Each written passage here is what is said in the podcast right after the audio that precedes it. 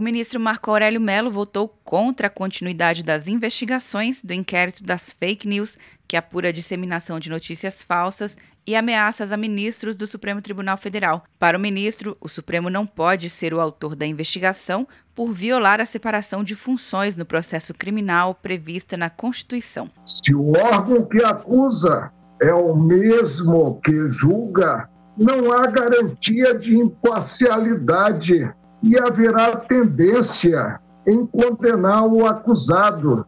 O modelo inquisitorial diminui a confiança e a credibilidade no sistema de justiça. Marco Aurélio considerou o inquérito sem limites e afirmou que não aceitaria ser o relator do caso. Estamos diante de um inquérito natimorto, um inquérito do fim do mundo sem limites condição investigatória está sendo feita por magistrados sem participação do Ministério Público, em afronta à Constituição e abordando a problemática, para mim, seríssima, o fato de se ter escolhido a dedo.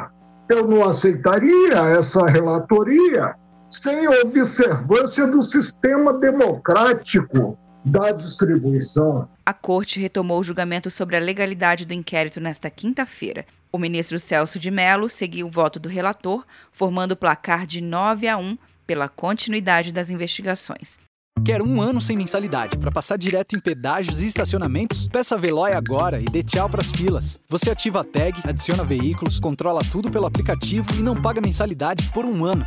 É por tempo limitado. Não perca. Veloy. Piscou, passou. De Brasília, Luciana Castro.